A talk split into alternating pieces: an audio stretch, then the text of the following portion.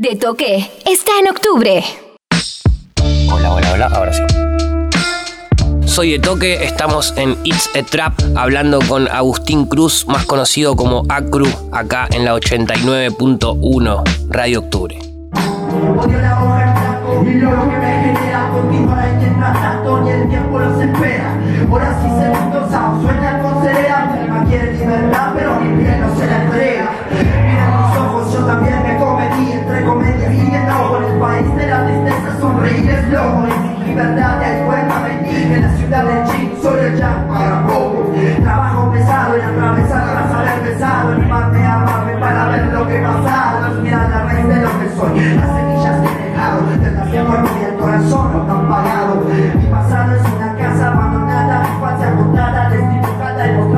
Vamos a remontarnos un poquito en el tiempo eh, y repasar un poquito el 2014. Sí. Eh, habías sacado tus primeras canciones, no me acuerdo si habían sido en forma de single o en forma de. de- de- en ese momento era mixtape, Sí. EP.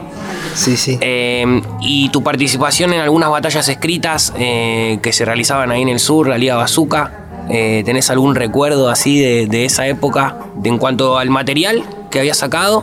Que no había sido hacía mucho, estaba bastante fresco el material ahí en 2014 y, bueno, y, de tu experiencia en las batallas escritas. ¿Sabes qué? Es re loco porque esta semana, justo esta semana, estuve hablando un montón como de. de esa época, ¿viste? Como volver un poco para atrás y recapitulando cositas, digamos. Yo voy a, mi- a mis primeras competencias en el Atenas, que es tipo el lugar donde yo empecé a competir en zona norte. Empecé como que mis primeras batallas están ahí, de las que hay registro. Eh, conozco un loco que se llama Judas, que el Judas andaba por todos lados compitiendo, el chabón ya. Me dice, yo tengo un micro en casa, venite a grabar.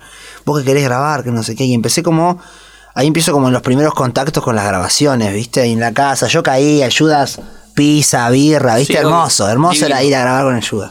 Hay, hay días que no grabábamos y terminábamos comiendo pizza y tomando birra, ¿viste? Tal cual. Eh, y empezamos a hacer como las primeras canciones, ¿viste? Y yo tenía Viejita Mía, Cigarro del Hambre, Nota Oscura. Eh, empecé a hacer canciones y le digo Ayuda, amigo, yo quiero, quiero hacer más, porque yo escuchaba chabones que hacían discos, discos de 20 temas, de Claro. 15 temas, toda esa escuela de rap argentino, chileno, español, Sí, más ¿viste? que la, la data que teníamos en esa época eh, era eso, era. Exacto. Era. "Mirá, se sacó un discazo, 20 temas. Exacto, hermoso. Y, y bueno, yo como que quería un poco imitar a mis ídolos, ¿viste? Claro. Y, bueno, y digamos que llega el momento. em, no sé qué, es- creo que primero pasó esta fecha, ¿no? En la que, en la que toco y después en la que compito, ¿no? No, creo que al revés. Al revés. Sí. Bueno, loco, porque estaba ahí adentrándome a la, a la movida, primeras tipo a cara de perro, em, primeros quintos que no sé qué, y abro el Facebook y me habla el deto. me habla el deto, diciéndome, eh, papá, que no sé qué, que la la la, quiero que vengas. No sé si, si había WhatsApp, boludo. No sé Creo si- que no. parezco, parezco un viejo de Oh, mierda, sí. amigo, que pero Ah, recién. WhatsApp no me acuerdo, ¿sabes qué me parece que no? Bueno, entonces me hablas, che, te estoy... No había WhatsApp, boludo, hablamos por Facebook. Por Facebook. Eh, quiero que vengas, que no sé qué. Yo diciendo a los pibes, che, el de esto está. Encima venía todo este tema de las speed de México, porque se Exacto. super mamó de allá. Vino de allá, la Vino de allá, la Vino, bajó de formato. allá. Que no sé qué. 100%. Eh, me, me dijo para competir, me dice, amigo, te voy a buscar a alguien que, que, que le meta, que no sé qué, que la, la, la. Y, y me acuerdo que con los pibes veníamos, boludo, tipo, lo estábamos escuchando una banda, el brillante. ¿Me entendés? Justo lo venía al brillante, todo, que no sé qué. Y tipo, me, me mandás el mensaje y me decís, te va a tocar competir contra brillante, ¿qué te parece? Que no sé qué. Y yo no te iba a decir, no, ni ahí, Claro, claro. vamos, ¿entendés? Claro, vamos. Pero yo estaba siendo consciente de que iba a competir con un loco Que veníamos bien. escuchando y que andaba bárbaro. bien, ¿no? Bárbaro. Lo escuchábamos. el brillante había sacado el escuchábamos parte del under, el, el asfalto está mojando, Tremendo. tan, con tan, tan, tan. Futuro, porque en esa época sí, no lo hacían. No, no lo hacía nadie. Él, el novio, Eh, unos pares más. escuelita de Marpla. ¿Me entendés? Exacto. Y yo diciendo boludo, tipo, ¿qué onda? ¿Viste? Em, pasaba los días, pasaba los meses, se acababa la fecha, se acababa la fecha. Y amigo, yo en ese entonces, capaz para hacer una canción, estaba tres meses. Claro. Y de nada tenía que tener tres rounds escritos, Claro, ¿viste? claro, claro. Yo había dicho que sí. Claro. todo. Y me dice el chalo, que en ese momento con él andaba para todos lados, me dice, ¿y cómo vas a hacer, boludo? Y digo, y no sé, que bla, bla, bla. Me, me pongo, me escribo tipo, creo que hay un minuto, que lo- los primeros patrones. Me decía, boludo, pero tenés que tener los tres rounds, no importa. Yo, yo, yo me, Después le me meto mando. con el freestyle. Claro, Me meto con el le freestyle y ya fue. Cero prolijidad, el chabón. como- Era, Es que en era- ese momento era muy nuevo Era también el guachín, asunto. claro, y Era como- sucedía. pa- le pasaba a muchos que llegaban hasta último momento y después decían, bueno, bueno, la freestyleo. Pero Claro. me gustaban los que iban y ponían la cara aunque no hayan Exacto, escrito. Otros exacto. te, te mandaban un mensaje dos días antes, no, del perro, que no sé qué. Claro, y y ya no sabías iban. que no habían escrito. ¿entendés? Claro, entiendo. Tu mente de simpleza expresa desde sazón entre hojas y folio mi testimonio, por eso Dios reza. Mis versos son mercenarios a la merced de mi barrio, me pidieron tu corazón, muerte como la de Sansón por la voluntad del César. Bueno, me acuerdo que me, tipo, me tomo, me tomo el, tren, me tomo el sub y me iba acercando a poco al sur, me iba adentrando al sur, ¿viste? Viene me acerco al point, ¿viste? Entro, llego, lo saludo al brillante, todos los pibes, pum, pum. Y no sé si, si el primer round lo hago yo lo hace él, que no sé qué, ¿viste? Pero, pero bueno, fue, fue, fue muy lindo porque pese a yo no haber escrito, tipo, lo que tenía que escribir, lo, lo transité súper bien. Siento que, que la gente que estuvo ahí eh, la pasó bien en ese momento, vio algo copado, el Brillan la rompió todo. eh, yo, yo hice lo mío, lo que pude en ese entonces, y siento que la gente como que también lo recibió muy bien. eh, y fue, fue algo muy lindo. Mismo después termino yo al tiempo yendo a Mar del Plata por primera vez, grabando con Brillante y con el. Nove. Sí. Cuarto tema mío, amigo. Sí, sí, sí, Cuarto tema tremendo, mío, tremendo. grabando con el Nove y el Brillante, amigo. Tremendo. Tipo, Sí, ¿Me sí, que entendés? los- O sea- sí, se los veía como. Como, como grosos a los pibes, eran como, eran distintos, eran únicos. es que boludo, yo eran- creo que hasta el día de hoy deben ser distintos Sí, en un montón de 100%. cosas, quizás están un poco alejados con otro camino y todo, Sí. pero para mí era tipo, me decían, esto es terrible, boludo, me- estoy en la cabina, primero creo que creo que cierro yo el tema, una cosa así, estoy en el medio. Graba uno, graba el otro, me toca entrar a grabar a mí, estoy así en la cabina, nunca he estado en una cabina de grabación. Claro. ¿Me entendés? Sí, sí, sí. Había grabado en el home de. En el home de este chico de Judas. De Judas, pero no, no, no, No en una cabina, No había cabina. cerrado una puerta. Claro, para exacto. Era para que no entre los ríos de la cocina, la puerta Exactamente. ¿entendés? Y, y me pongo, bueno, grabo mi toma, que no sé qué, y me dicen, bueno, sé guapeos. Y Yo me quedo, ¿viste? Claro, ¿qué es eso? Y me dice vuelta, che, Vamos con lo guapo. vamos con los guapeos. Me quedo de vuelta, ¿viste? Y digo, ¿qué guapeo? Claro. Que no, sé- no sabía, Sí, claro, sí, sí, lo sí, que no era. tenías idea. Me dice, no, a nosotros nos pasó lo mismo, bueno, guapeo es esto, fíjate, ah, ah, yeah. Le tiró un ejemplo así, Claro. ¿viste? Y fue como mi primera canción con guapeos, ¿entendés? Y después Fue, escuchabas los guapeos ahí atrás y decías, wow. fue una magia increíble, Increíble. ¿entendés? Entrar a uno de los estudios y que esté la, la, la remerita de la crew, ¿me entendés? Los discos de los pibes. Tremendo. Esa magia con gente muy, muy grosa. Y después, por otro lado, esto de, de haber participado del evento en el que vos me invitás a tocar, eh, que fue muy loco, digamos. Yo no sé, a mí habría tocado. O sea, creo que cuando fui a tocar mismo ese evento, yo no tenía ni el primer demo terminado, que eran cinco temas. Había sacado. Habré tocado tres con toda la furia y a la mitad, ¿viste? Una cosa Sí, sí, así, sí. fue muy loco. Y, y bueno, nada, fue, fue, fue lindo igual. Siento que fue una de las, quizás de las primeras experiencias eh, en las que empecé a sentir de que por ahí había algo que para mí era distinto. El hecho de tocar. De poder cantar. De poder cantar, ¿viste? De, de que, de que puedan quedarse con, un, con una frase. Que, que, che, guacho, mirá, escuché esto, qué bueno esto que dijiste acá. O, mirá, amigo, ¿sabes que estuve pensando? Quisiera ver que. Como. Ah, este pibe tiene otra cosa para decir también, ¿viste? Como Sí, que empecé sí, a sentir eso y, y fue como re lindo. Y encima ahí estaban todos. Y eran todos eran los muy de la- esa época, era gente ¿viste? De, esa época estaban todos. Yo me acuerdo que había ido el, el núcleo, Exacto, no sé, si, el no sé si pasó el Urban, el Senado, toda esa lobby, escuela esa- esa argentina que, que, que- que son, que son maestros que tienen, tienen mucho peso en todo lo que hicieron por el movimiento argentino, ¿viste? De, de rap y todo, entonces fue como súper lindo. Yo ahí, pata flaca, 10 kilos menos, eh, pelito largo, gorrita, con el chalo y metiéndole y... Y creo que eso terminó desencadenando, si no me equivoco, esa vez a que yo vaya y haga el 24 siempre con el núcleo. Puede ser, ese acercamiento. Porque, Porque ahí- ahí me acuerdo haberlo visto al núcleo. Pasaba mucho eso, de un artista ir a un lugar, conocer gente, ahí que salga una invitación, que te conozcan o que quede un contacto para otro evento. Y era como, empezábamos como a meternos en este mundo. Por ahí yo venía, eh, ya estaba produciendo algunos eventos, pero era como, era lo mismo para todos, era como llegar, conocer gente nueva, mira esta, esta movida acá, esta movida allá. Después el 24, el 24 siempre que grabaste en el Triángulo, creo que también fue un poquito un antes y un después Sí. eh, en cuanto a tu en cuanto a tu ascenso en cuanto a tu en cuanto a tu crecimiento como artista porque Sí. fue una canción que hoy mismo eh, si si mal no tengo en mi cabeza cuando la cantás en los eventos si es que si es que la seguís cantando creo que sí la gente mucha gente la recuerda y Sí. y por inconscientemente como que la saben la canción, como que eh, yo la he escuchado muchas, muchas, mucha cantidad de veces. Es como que es Grande, una de esas canciones que se han metido un poco en, en lo que es eh, los destacados de los, de los últimos años de, de- de las canciones de rap, por lo menos en, en mis playlists y en las cosas que yo escucho. Creo que le pasó a muchos. Las reproducciones que tenía ese, ese video para ese momento de, la, de, de cómo venía la industria, entre Sí, comillas, que no había, era un, era un montón y, y era fácil de reconocer ya desde la instrumental, la letra, o sea, era. marcó, creo que marcó una etapa, ¿no? Sí, sí, sí, mismo cuando, cuando bueno, sale este, este, este EP de cinco temas que se llama Sueños Firmes, que mm, fue todo también una transición, digamos, yo, yo empiezo a entrar en como en esto de, de, de- de ir a, a un par de compes más y que la gente como que empieza a tener mi- mis frases y todo eso. Me acuerdo que, que hice tipo los, los discos físicos, fui y me compré tipo 150 discos en el ciber. Claro. Agarré, los cargué de los archivos de, de Sueño Firme, les tiré un tag, ¿viste? Arriba. Hicimos la impresión en una óptica de, de ahí de- del barrio. Y los empecé a mover, boludo. Iba, empecé a caer como a un par de fechas y decía, Claro. amigo, che, amigo, tomá, ¿me entendés? Y.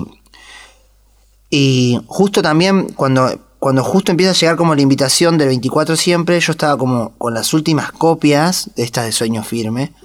Y me acuerdo que me fui a la estación Florida del tren, de, de ahí de- de- del ferrovía, del rojo. Y tipo, avisé por Facebook que, que las ibas a estar ahí. moviendo, ¿me entendés? Al que caía, que no sé qué. Ah, Como yo te diga, se las dejo a, a 30 pesos, 25 pesos, ¿viste? Ta, ta, ta, ta, ta. Y como que fue también como decir, ok, se fueron estas copias físicas, cierro esta etapa. Y vamos a lo que sí. Quiero hacer otra cosa. ¿Y por dónde empiezo? ¿Y cómo estaría? Y estaba la invitación del núcleo y era el 24 siempre. Listo. Tipo, me armo un tema para el 24 siempre y a partir de ahí empiezo a pensar otro proyecto. Exacto. Y así fue. Tipo, durante mucho tiempo. Esa canción se llama El Origen, la que hice en el 24 siempre. Pero durante mucho tiempo para la gente era Acru 24 siempre. Exacto. Y yo dije, ok, esta, esta canción quizás puede ser como eh, el padre de todo un proyecto que El puedo armar ahora, del- ¿me del entendés? próximo proyecto. Y así fue como, digamos, empecé a, a- a meterme en los estudios a poquito, conozco al tóxico, le cuento el proyecto. Como yo también venía siendo un ¿El freestyler. tóxico lo conociste en el, en el triángulo? Exacto, el día que yo voy a grabar el 24 siempre mío, amigo, eh, estaba el tóxico. Mira vos. Estaba el tóxico grabando el suyo. Mira vos. Y yo ya venía de como querer grabar cosas, pero yo era el, el loquito que hacía freestyle. Entonces Claro, cuando claro. iba a los estudios, esos estudios ya tenían sus MCs. Sus MCs de años que tocaban y todo. Entonces quizás les convenía más grabar a los MC Claro. que grabarme a mí. Entonces me, me- medio que me tenían como relegado, ¿viste? Exactamente. Le comento esto al tóxico y me dice, bueno amigo, dale, vamos a hacer un proyecto de pe a pa juntos. Cuando vio también lo del 24 siempre. Sí, las- De las capacidades que de lo tenía. que habíamos grabado. Y así fue como empezamos a hacer tipo Mirá el disco ese de... Sí, de ha pasado, ha pasado mucha gente por el triángulo, se ha conocido mucha gente ahí en el triángulo. Yo siempre lo destaco que ha sido eh, como en un momento de la cultura acá, de la cultura rap, de la cultura hip hop, ha sido como, como un, un- un lugar que, que por lo menos para los que tuvimos la suerte de conocerlo y, y- y de, y de ser y de ser eh, partícipes de esa etapa, eh, de, de la locura que fue, cómo desde ahí se desparramó un montón de gente con un montón de recursos nuevos, con un montón de ideas nuevas, con un montón de haber aprendido. Yo ahí también aprendí lo que era un guapeo, aprendí cómo grabar, cómo meter una segunda voz. eh, lo hice renegar al negro. Al pobre. negro morir. ¿Sabes que a mí me pasa un poco? Que vivo con cierta tristeza el sentir que, que a veces el movimiento olvida rápido. Y cada vez más. Cada vez se olvida más rápido y no termina de darle como el simbolismo y el prestigio que yo creo que cierta gente se merece un poco. Tal cual. Como Pienso que igual. estamos to- todo el tiempo persigue nuevas figuras y lo entiendo y entiendo que la música hoy en día avanza así. Ahora no sé si el hip hop tiene que avanzar así. Entonces me pasa que, que yo siempre que lo veo al núcleo, siempre que lo veo al urban, siempre que, wow, no sé, lo cruzo al tóxico, em, trato de hacerles sentir lo especial que son para Claro. mí, ¿me entendés? Sí, sí. Lo que, lo que a mí me, me- me han enseñado. Cuando yo ah, digo en ese cipher del 24 siempre, aprendí de maestros vivos, cómo no estar agradecido, va realmente a esa gente, gente. ¿me entendés? A los maestros, a otros maestros también que grafiteros, vivos, Sí, sí, que y has demás. Pero mm, vivo un poco eso, ¿viste? Como que siento que, que, que ojalá que, que toda esa gente se le sigan eh, abriendo puertas, dando oportunidades y el mismo movimiento lo siga reconociendo con el prestigio que se merecen. Porque ahora hay millones de reproducciones, ahora hay un montón de eventos, pero hubo mucha gente que durante muchos años organizó esos eventos que tuvieron simbolismo, que tuvieron prestigio y que lo hicieron súper a pulmón y solos, ¿viste? Y- Entonces, Y, que creo que también fueron, fueron los que avivaron un poquito esa llama para que esto hoy sea lo que es. Porque no sabemos, yo pienso que si por ejemplo no hubiera existido un triángulo estudio, si en su momento no hubiera existido Mustafa, si en su momento no hubiera... Hay muchos personajes que que estuvieron en esa, en esa línea de tiempo, no sé, yo lo tomo en mi cabeza como del 2008, 2007, más allá que esta gente viene trabajando desde antes, pero Sí. fue cuando yo me, más o menos me metí en el movimiento, 2007, 2008, que yo empiezo a ver qué onda.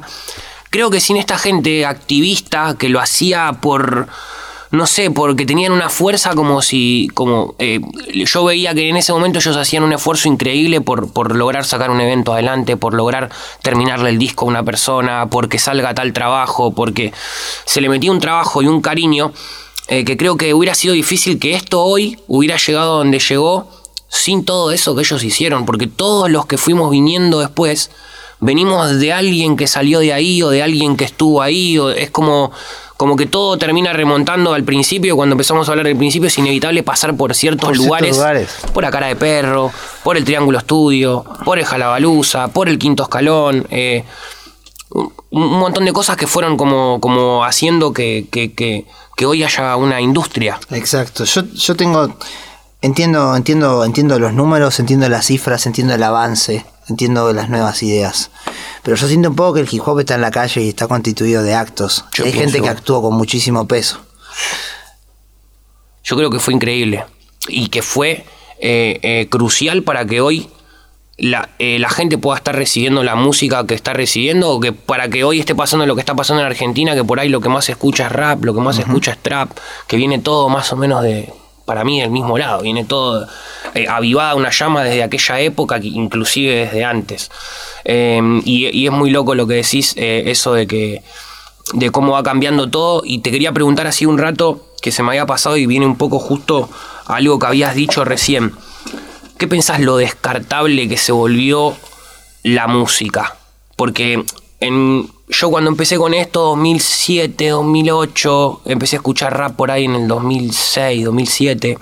eh, un disco lo escuchabas un año, un disco lo escuchabas dos años. eh, eh, los discos de Satu, por ejemplo, eran Sí. como...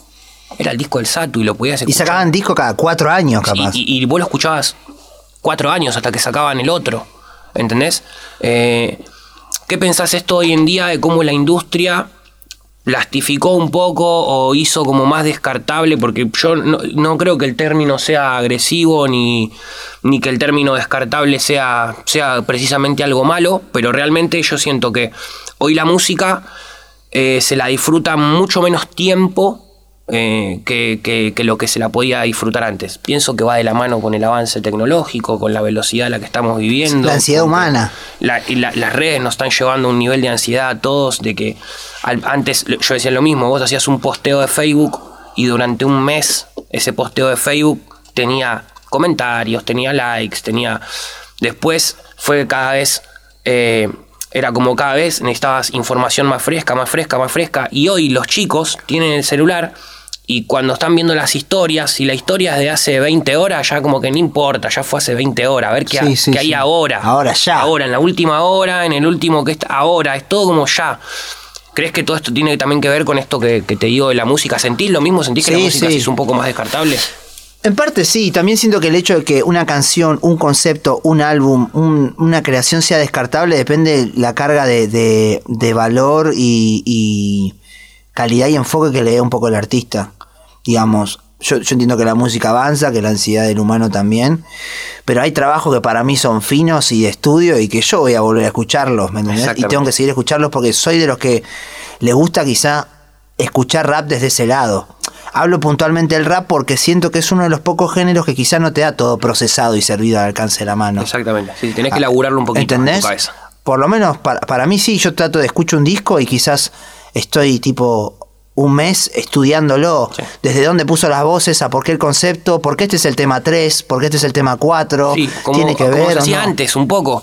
Eh, Entiendo. el escuchar una vez, dos veces y encontrarle cosas nuevas y encontrarle cosas nuevas. Pero yo siento que los trabajos tienen tiempo, tienen ese cuidado y esa curaduría artística, a vos la entiendas al 100%, ¿no? Te llega y te incita a escucharlo una vez más y a guardarla para vos. Y hoy, después de cuatro años, quizás, seguir hablando de ciertas canciones. Ahora, eso no implica que esa canción sea la más vista, la que más sirva para el No, mercado, la que tenga más alcance. Entonces, ahí es un poco la industria de la música y la calidad artística, ¿viste? Como que son dos mundos que coexisten un poco y, y hay que ver, dependiendo del enfoque del artista, hacia dónde va. Así, esto quiero que sea viral y ya, ah, esto ya me dio tantos millones, entonces mañana saco otra porque acá un mes yo tengo que tener tantos seguidores, tantos números, tantos likes, ta, ta, ta. Y hay otros que, no sé, Se dedican a hacer se música. dedican a hacer música quizás desde otro lado. ¿me? Que también deben tener sus números, que también deben tener sus exigencias, sus presiones, pero siento que el enfoque todavía sigue estando en, en la calidad artística. Yo, por ejemplo, cuando escucho MCs, yo necesito que el MC, no te digo que sea mejor que yo, porque no, no lo mido en eso, pero yo necesito que todo el tiempo me sorprenda. ¿Entendés? El MC que yo pongo en mis oídos tiene que. que Se tiene que generar algo. tiene que generar algo, me tiene que gustar, ¿me entendés? Oh, guacho, la que bajó. Y, y ir a mis otros pares que están manijeando música también, decirle, guacho, escuchá la que hizo acá, este juego y ta, ta, ta, ta, ta. Y, y entenderlo, trabajarlo hasta quizás desbloquear ese truco que esa persona tiene y yo Sí, no, sí. y me toca aprender. Exacto. Y, y seguro eso es el resultado de que una persona haya puesto tiempo, calidad artística y una, una curaduría de cómo, exacta de cómo sacar la música. Sí, sí, sí, sí. sí. Pero eso quizá no va de la mano con que. con la ansiedad y con lo que le sirve al mercado, digamos. Obviamente. Así que es- eso es lo que pienso un poco. Perfecto. Increíble. De Toque está en octubre. Octubre con De Toque. Soy conocido por matarte y la verdad que yo rompía la hiperboria y demuestro la filosofía. No sé de historia, estoy escribiendo la mía. Soy de Matando Toque, gente como estamos en It's a Trap hablando con. Agustín Cruz, más conocido como Acru. Vamos a hablar un poquito de la Red Bull del 2015, Sí. esa participación, este, qué, mm, qué recuerdos te deja, qué sabor te deja, qué experiencia te deja. No sé si, si es algo que, que destaque muchísimo en, en- en algo que te haya marcado, que haya sucedido en, en- toda esta línea de tiempo, pero, Sí. pero qué, qué recuerdos te, te tenés de eso. Bueno, em, yo siento que, que so- fueron todos procesos, todos como un. un todo mi, mi, mi, mi brecha relacional al freestyle fue como un paso que desencadenó en otro, en otro, en otro, en otro, en otro, hasta que eso también fue evolucionando y me llevó a, a la situación actual. ¿Qué estás hoy? que estoy viendo hoy. Pero nada, tipo, a ver, yo yo era re pibe, tenía tipo guacho, no sé, 12 años. Me estaba con mis amigos jugando a la plaza, vuelvo a la casa de un amigo. Cuando llego a la casa de mi amigo, estaba viendo la Red Bull tipo enciclopedia, eh, piezas. Piezas. Raiden, Naut, no sé, todo eso, ¿viste? Y tipo, yo ya, ya venía como indagando todo en la movida de, de, de todo el boom del reggaetón, porque mi generación es la del boom del del reggaetón. reggaetón. Cuando yo era chiquito, así como ahora está el trap, eh, estaba el reggaetón, el reggaetón. Don Omar, Tego Calde, Daddy, Daddy. toda esa explosión de rimas y lo latino y ta ta ta. Y de repente aparece- empiezan a aparecer como el rap en, en español un poco, me empieza a llegar info en YouTube y las batallas, ¿viste? Y como que cuando yo empecé a improvisar todo, en ese momento como que era pibe y, y mi mayor aspiración era un día poder estar en una Red Bull. Porque los locos que yo había visto por primera vez competir eran Red Bull, no había visto otra competencia. Claro. Empieza a pasar, empieza a participar de, de eventos, llego a la Red Bull y, y lo viví como, como bien, digamos. Yo siento que, que quizás por, por las cosas que he tocado un poco, ciertos desenvolvimientos míos que se han visto en, batallas, en freestyle y todo, eh, en ese momento yo era un pibe chico en el que se le estaba apostando como para que la gane. Claro. Y era un guachín. Sí, ¿entendés? era, eras, eras, eras Era el realmente- favorito, eras el favorito joven, creo yo. Eras el.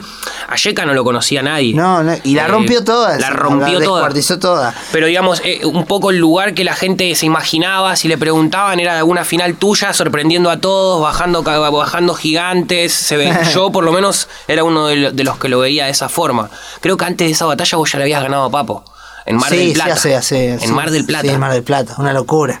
Una locura. y, y bueno, nada, fue una experiencia, eh, digamos, digamos, muy, eh, muy linda. digamos. Lindo. Aprendí un montón. Sí, aprendí un montón de esto. Sí, se aprende un montón. Se aprende un montón. Y.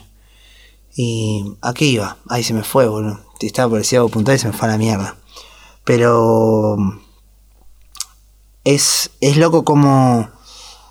Como me, me fui encontrando y, y, y también eh, creyendo de lo que soy capaz. Digamos. eh, em, mientras transité toda, toda esa época del freestyle, son de los inicios, uno está empezando. em, te digo, no, no, no, nunca fui una persona que estaba compitiendo todos los fines de semana. Quizás te ibas a Las Vegas, no me encontrabas. Te ibas al quinto escalón todos los fines, no me encontraba. Al Jala fui una sola vez. Bueno, y después al Jala que vos me dijiste que para que vaya a tocar. Ese, Exactamente, el, el Jala Deluxe o el Jala. Premier era una cosa así, que hacíamos así. uno cada fin de año. Claro, pero digamos, no, no, no, no, no participaba mucho y es, y es para mí un poco loco a veces ver cómo, cómo transité un poco el freestyle medio desencontrado, ¿no? Es esto que te Desencontrado y al mismo tiempo estando un poco en todos lados, ¿no? Estando un En poco- en, en exacto. todo esta. mm, Has pasado por el Jala, has pasado por el Quinto, has pasado por la cara de perro, has pasado por Red Bull, has pasado por Liga Bazooka, que fue la única de liga, Sí. o creo que había dos ligas, pasaste por una de las ligas de batalla escrita, o sea. Más allá Molesté. que más allá que vos sentís como que fueron desencuentros eh, eh, en cuanto al, en cuanto a la continuidad de tiempo, sino que eran era era era, espora- era esporádicas tus participaciones, pero estuviste y la gente te tiene en el recuerdo de todas esas competencias, o sea, fuiste dejando algo en cada una de Sí, creo que, que, que es que es loco y también una, una, un privilegio, digamos, estoy, estoy contento de eso. O sea, Obvio. yo igual, como me escuchás hablar y quizás yo soy demasiado crítico, ¿no? Pero, pero por suerte, o sea, por algo se me han abierto puertas, por algo se me han convocado esos torneos, se me ha dado lugar, eh, se, se, se ha valorado esa faceta mía. Yo soy como a veces muy exigente y medio vergonzoso, como en el Sí. caso ahora de que vemos algún video. ¿me Y no te gusta, Y, sí. y- y Y te coso. choca. Pero fueron todas experiencias muy muy linda hasta poder hoy en día encontrarme en los escenarios de- desde el lado en el que estoy y, ir aprendiendo qué quiero hacer con mis palabras, qué lugar le quiero dar, qué valor, qué, qué simbolismo, hasta qué punto estoy dispuesto a jugármela por ciertas cosas. Eh, ha sido todo un, todo un trabajo también, porque pensá que, que de todos lados me decían, boludo, vos no tenés que dejar de competir porque si Claro. dejas de competir, ¿qué vas a hacer? Claro. ¿Me entendés? ¿Qué vas a hacer si dejas de competir? Te, te meten como esa presión, como ese miedo, ¿no? Como ese, si esto es lo único que te Esto está... es lo único. Y, y- y fue, fue todo un trabajo y toda una reconstrucción, digamos, porque empecé, después de transitar todas estas batallas eh, y, a- y alejarme y armar un disco, todo, eh, pasar de tocar quizá o estar compitiendo en un evento donde hay 3.000, 4.000 personas, a ir a una sala de 100, Exacto. y 200, y 500, y 1.000, y 1.500, y tal. ¿Entendés? Es otra construcción, otro trabajo que, que estoy contentísimo porque todo eso me formó y me dio una fuerza eh, muy linda. Y mismo siento que si hoy, como te decía antes, después de todas esas cosas que pasaron, toda esa construcción, ese armado de seguridad, esa creencia en lo que, en lo que se puede hacer y, y haber transitado, eh, hoy podría, siento que vivir los eventos de freestyle desde otro lado si participara. Y eso Claro. estaría buenísimo. desde que ya teniendo una experiencia y sabiendo sabiendo por ahí a qué Exacto. apuntás hoy en día sin, sin entrar a, a jugar con ese vértigo que se jugaba por ahí hace un tiempo, ¿no? Viendo, eh, teniendo una lectura del juego un poco más. Sí, y tengo, tengo mis pequeños logros, por así decirlo, ¿me entendés? O sea, yo mi. Yo te digo la verdad, yo así hubiese ganado esa Red Bull de ese año. Hubiésemos ganado la God Level y todo. eh, está todo bien, pero lo que yo siento cuando toco mi disco, Es cuando único. veo a la gente con, con la frase tatuada, Tatuada. con gente que viajó banda de hora para ir a verme, con, con mi proyecto con Coso, no tiene precio. No, es- boludo. es no tiene precio. No tiene precio. y también sé, creo en mi capacidad para el día de mañana, si a mí me interesa encarar una movida del freestyle, que me voy a poder eh, enfocar y trabajar de un lado súper distinto después de haber transitado todo lo que me tocó transitar. Así que estoy estoy súper agradecido y hoy en día siento que estoy en el momento más lindo, boludo. Para más mí, lindo. para mí también, eh, creo que estás en el momento que te mereces y creo que, digamos, es el piso de, de a donde vas a llegar, por lo menos eh, en cuanto a lo que yo pienso, en cuanto a lo que yo analizo. Eh, no soy un gran estudioso de la música, me gusta escuchar música, escucho más música nacional que internacional, prefiero escuchar eh, siempre a gente que, Y no es por nacionalista, es porque me gusta, entiendo mucho lo que dicen, entiendo de dónde pueden salir cientos- ciertos sentimientos, eh, y tanto el trap como el rap, eh, si es real, escucho muchísimo más nacional que internacional. Y para mí, o sea, te lo dije hace un rato antes de prender el micrófono, creo que, que sos para mí el exponente en cuanto a rap hoy en día, el número uno en Argentina. Creo que tenemos que estar agradecidos de que, de que, mm, de que puedas estar haciendo lo que estás haciendo y que se te esté presentando tan bien. Eh, estás abriendo el juego por lo que estamos viendo también, estás empezando a hacer colaboraciones con gente que tiene un peso en la movida y que realmente eh, creo que es, eh, es muy favorable para todos para que más gente pueda llegar a quizá a conocer eh, las capacidades y las habilidades que tenés para escribir, para rapear, eh, para fluir. Creo que, que- que es increíble. Me gustaría también que nos cuentes un poquito cómo te fue en España y qué proyectos tenés como para encarar para más adelante que quieras contarnos.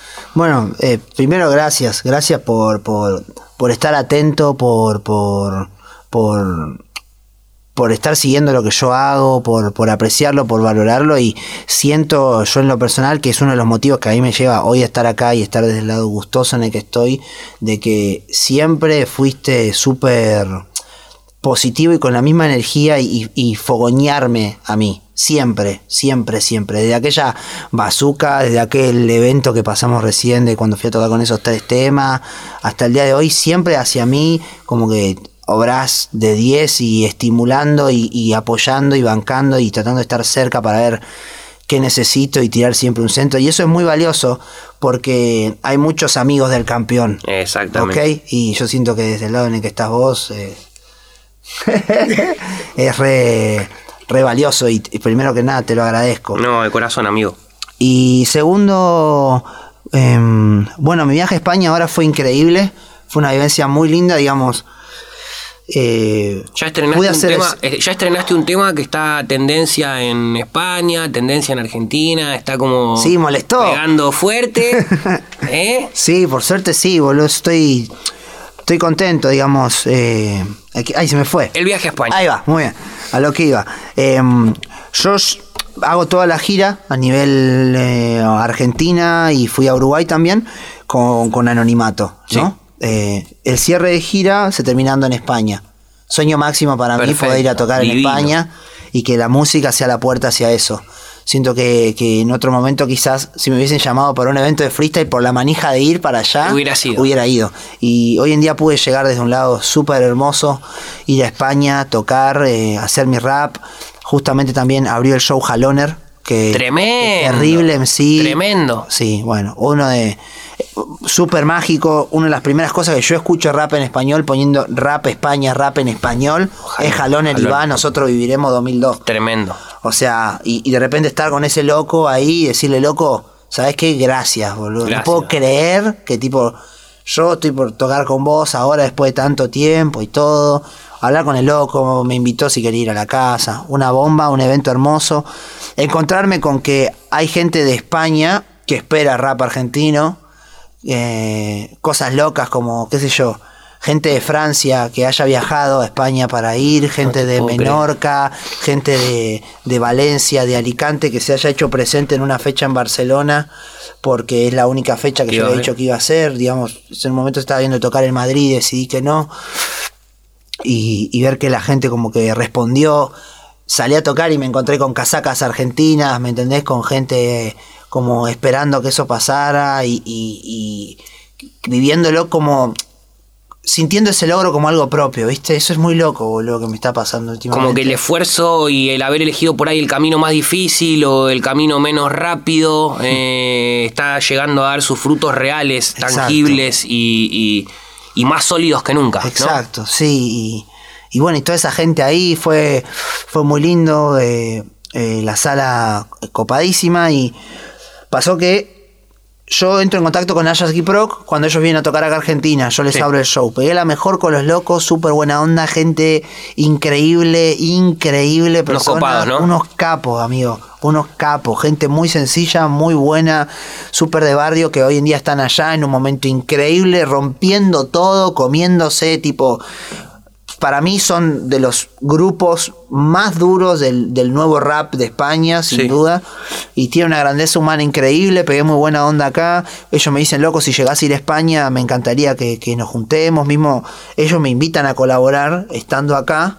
Pero no, no, por una cuestión de tiempo y todo, y ellos No seguían tocando en otras ciudades, no, no se llevó a dar. Entonces cuando yo voy les escribo eh, y me, me- me voy a Madrid, donde están ellos.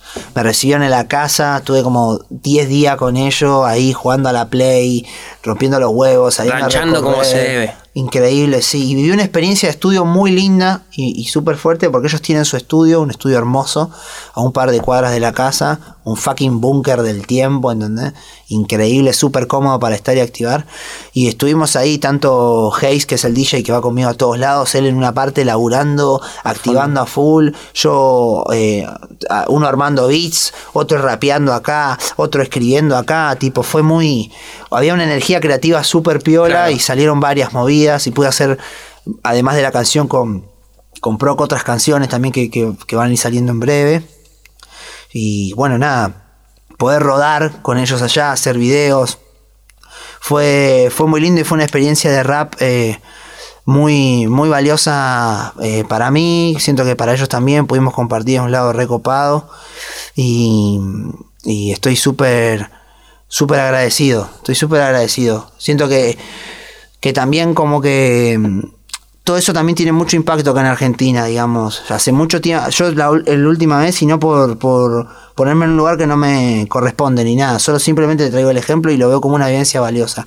Yo el último MC que yo me había enterado que fue y grabó y colaboró con artistas de España allá fue Mustafa Yoda. Claro.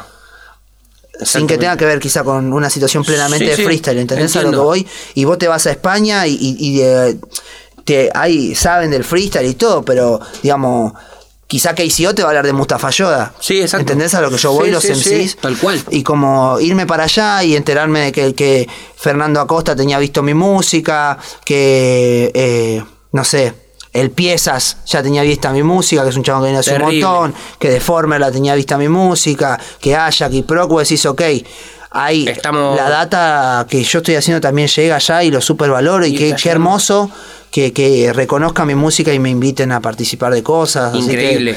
estoy súper agradecido, la verdad que se activó fuerte. La última vez que había sido España había sido en el 2014. Sí, hace como dos años, dos años y medio. Sí. 2015, 2014, 2015. Estamos a 2019. Me animo a decir que no pasaron cuatro años, capaz que pasaron. 2000, tres, tenés tres razón, años. que fue 2017. Sí, una cosa así. ¿Cómo sí. cambió todo, no? De 2017 que fuiste como un niño en, en- en- en- a explorar un poco el mundo del freestyle, de las rimas, de la gente, eh, ver tu primera experiencia en España, a dos años después llegar con material firme, poder hacer un show, enterarte que por ahí referentes que vos tenías conocen tu música, colaborar con referentes que están súper fuertes en España hoy en día, eh, como en dos años, ¿no? Como todo tomó una forma, una solidez y, una, y un impulso increíble, ¿no? Es, Sí. eh, ¿Te comiste ese viaje cuando llegaste? Como decir qué distinto cuando vine la primera vez que ahora. Yo siento que ahora que llegué acá estoy procesando un montón de cosas, Claro. amigo. Yo, como te digo, eh, siento que, que pude encontrar como un poco co- como mi lugar, ¿viste? Sí. Como mi lugar y realmente lo vine buscando mucho tiempo, pero no hablo de mi lugar de... de de no sé de reconocimiento social Sí, te no- hablo no de posicionamiento, sino del de lugar tu lugar en interno decir mundo, de esto, es de lo que quería y lo decir, estoy ejecutando y lo- Estoy en el lugar que quiero estar. Exacto, y estoy pleno y me siento bien haciéndolo. Y estoy súper agradecido porque más de una vez eh, pedí respuestas. He tenido mis, mis depresiones, mis Sí. inseguridades, mis palos y todo, y siento que, que, que algo De todo eso de, está. de todo eso y, y las alegrías también hoy en día tienen otro peso, son más tangibles y algo también en su momento cuando yo necesité esa fuerza para seguir buscando, seguir poniendo huevo, porque hace dos años que estoy pa, pa, metiéndole, me escuchó Exacto. y me acompañó y me bendijo con los proyectos, así que ahora estoy súper agradecido y, y nada, fue, fue increíble. Y sí, la verdad que hace dos años fui a improvisar y ver qué podía pasar. Y ahora ya fui a tocar y fui a grabar y a hacer video y me vuelvo para acá porque tengo que tocar y tenemos una fecha grande en Buenos Aires. Bueno, acá de mi parte también súper feliz, eh, súper agradecido a vos por la música que le estás dando al país, por, eh, por cada línea de esas que escribís. eh, simplemente agradecerte por, por alimentar y retroalimentar todo esto que hace tantos años se viene fogoneando desde tanta gente. Eh, lo que yo digo es siempre mi humilde opinión, desde mi voz, desde mi cabeza, para mí sos el número uno y ojalá que así siga siendo, amigo. Gracias, Te felicito por todo este trabajo. Vos también, papá. Vos Un también. gustazo, amigo. Un animal. De Toque está en octubre. Te viste el mister, nadie resiste mistakes. Enviar el blister para hipsters y fakes. Viste el mister, tus mixtape Te fuiste cuando gente these days Que no resisten a la bocha, la desviste mis pies Los veo atados al caro metal Sujetados al teclado y no a estado mental. Les va a atormentar el factor que traen. Bati y Ronaldo acabaron de entrar Dos de tu cancha, desde local. Freestaleos duros, mis rapeos duros Que escuchen esta mierda mientras le pateamos el culo. En el humo hasta que tagueo el muro. Ataco con verdades así te masacro el rumor. En mi ciclo el verso se retuerce en vivo. Cada vez que escribo activo mis sectos en tirao. Rivales elimino solo con tomas de Kirao. Underground lesson Mi boca es una desert eagle. ¿Cuál hay? Entramos los patadas samurai. Dúo bien jodido como Casey con Sohai Como el indio con Sky. Leo Messi para Román Nos sale bien pesado, no tenemos versión live. Una cuenta de ego, pero el doble de huevos Para reírnos de lo malo y que se nos vaya el miedo Mostrando trucos nuevos, los educo en el juego Quedaron como nenes, están contando con los dedos. Trampa de barrio, meto aire en la bombucha. No sale todo bien, corte cantando en la ducha. Fue para los fachos, piedrazo para la patrulla Llegaron los leales, los guachos y Estoy volando como un índigo, flotando con los mínimos Se sabe quién lo traigo, los olímpicos. Que me escapo de los dígitos, trato de los vividos Pinto de a cuatro mis retratos ni mi code Es verídico, que entre Mickey y yo Hay un espacio de creación llamado jeroglífico. Estereoquímico que me vio y no me eliminó. Detrás de la data que atrapan los rítmicos. Iba de black man, libero white lies Porque no hay plan, hay white guys con mi white guy. Yo, voy me la reina. Se me cayó en el ángulo, guacho, puede buscarla Esta es mi sed en el game, es que nací ese tres, joven bandido sin ley. Esta es mi sed en el game, es que nací ese tres, joven bandido sin ley agua. Y estoy demasiado loco para que me entienda la mierda que traigo. Busco respuesta, pero que esa mierda me cuesta porque vivo hablando. Con la toma con lo que se queda, noche no la boca con lo que se pueda. No nos tumba nada, vinimos a dar pelea, nunca nos costó un carajo nada contra la marea. Hey, yo, Roman, recién me entero que no puedo delirar, que me tengo que encerrar en un flash elemental rapero. No quiero ocho vuelos, más allá de la gelada que impusieron. Acá la industria nacional, por picarla en un penal, todo mal, reyes del potre